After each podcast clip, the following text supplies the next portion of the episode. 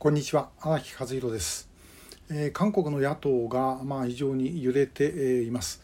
えー、イ・ジェミョン代表がですねまあこれからどうなるか、えー、ということで、えー、まあその逮捕をですねあの国会で認めるという結果になったんですね。これは対北朝鮮への送金疑惑の問題ですね。キョンギドの知事の知事だった時のことだったと思います。で、えー、これですねあの韓国の政治構造の話私今細かいことあんまりフォローしてないので大雑把な政治構造の話で言いますと、えー、韓国でですねあのパク・チョンヒ大統領の時代に、えー、キム・デジュンうんまあ、その後大統領になるさんがですねあの挑戦をした時に自分の勢力を拡大するために何やったかというとえー、韓国のですね、まあ、慶尚道が政権を取ってきているとずっと。でそれによって、全羅道は非難あのすごい冷たい扱いをされているんだということを繰り返し言ってきました。えー、慶尚道というのは韓国の中でいうと右下の方になりますね東南部、えー、昔の新羅です。から西南の方があの昔の百済ペクチェ、えー、ここが禅だとということなんですね。で、えー、そしてそれをこうずっと煽り続けたで結果的にもうあのこの禅打道におけるキム・デジュンのこの勢力というのはものすごく確固としたものになります。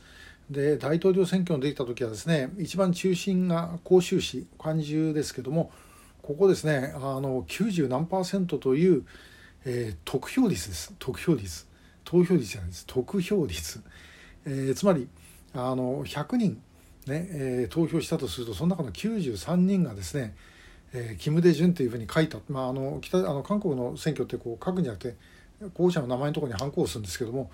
えー、という選挙。これすごいですね、えー、つまり、まあ、20人に1人しか別の候補者を書かない。えー、これあの選挙事務所だってですね20人いたら1人ぐらい投票しない人いるからそう考えるとですねもうあの時人口70万ぐらいかな。その町が全部選挙事務所になっちゃったみたいなすごい状態でした。でところがこれやってしまうと今度は軽症度の人からは全などの人に対する反感がすごい強くなる。で、えー、これがもう地域対立ということにつながります。えー、もう基本的にあのキム・デジュンがこの地域対立を作り出した自分のために作り出した、えー、ということです。で、えー、その結果あのどうなったかというと、えー、つまりキム・デジュンの側の政党はいつももうこっちではあの全打道では絶対に勝つ。で、その代わり慶尚道は、まあ、その反対、まあ、つまり今あの今今の与党系ですね、がずっと勝つということになりました。でそれが今度はあの80年代の終わりぐらいから、えー、民主化ということでですね、まあ、左翼思想がどんどん入ってもうあの大っぴらに、えー、表に出るようになってきたと。でその中でそれが、まあ、その全打道側の方へですねにこううまくあの入っていったこれはまああのキム・デジン自身も、昔から北朝鮮とのつながりがあったというふうには言われてますけども、まあ、そんなことでこちらがだんだんですね、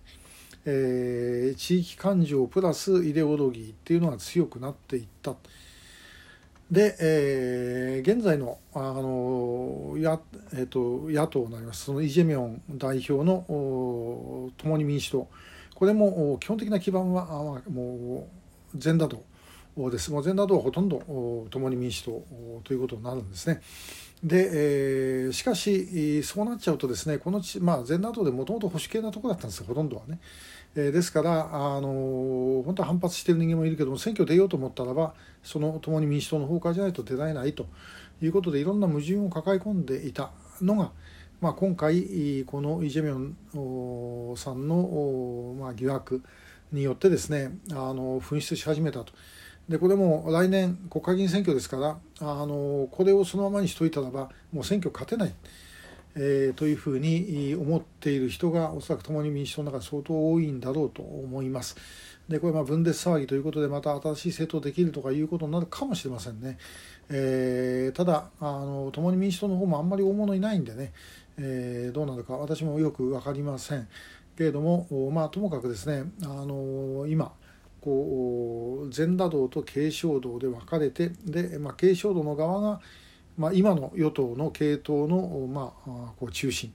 そして全打道の方が今の野党の側の中心という構造が、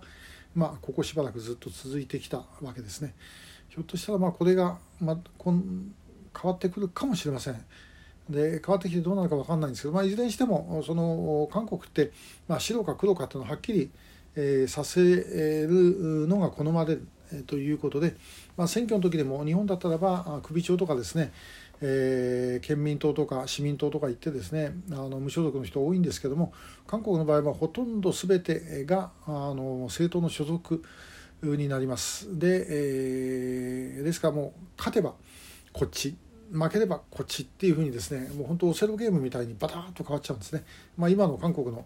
政府も本当にあのオセロゲームみたいに、まあ、よくまあこんな変わるもんだと思うほど変わっちゃいました。えー、これはだからあの時代の趨勢として変化しなきゃいけない時にはすごく便利、です。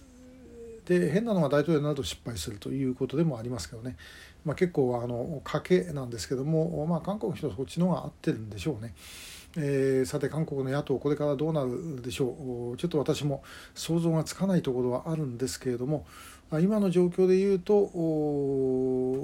ユン・ソンニョル政権の支持率ってあんまり高くはないんですがでもまあ政権自体はかなりしっかりしてますね。でこの状態で野党が分裂をしてすればえー、選挙区は全部小選挙区制ですから、あのもうおそらく与党が勝つだろうとで与党が勝てばもうユン・ソンニョル政権は安泰というふうになるのかなと思います。と言っても、えー、パク・クネ政権の時もですねあのままいってればあの安泰だったということもあり、えー、何がどうなるか分かんないのが韓国の政治ではあります。でもまあちょっと野党の動きはこれからあの要注目です。まあ、皆さんもあのニュースとかですね時々気にしてみていただければというふうに思います。え今日もありがとうございました。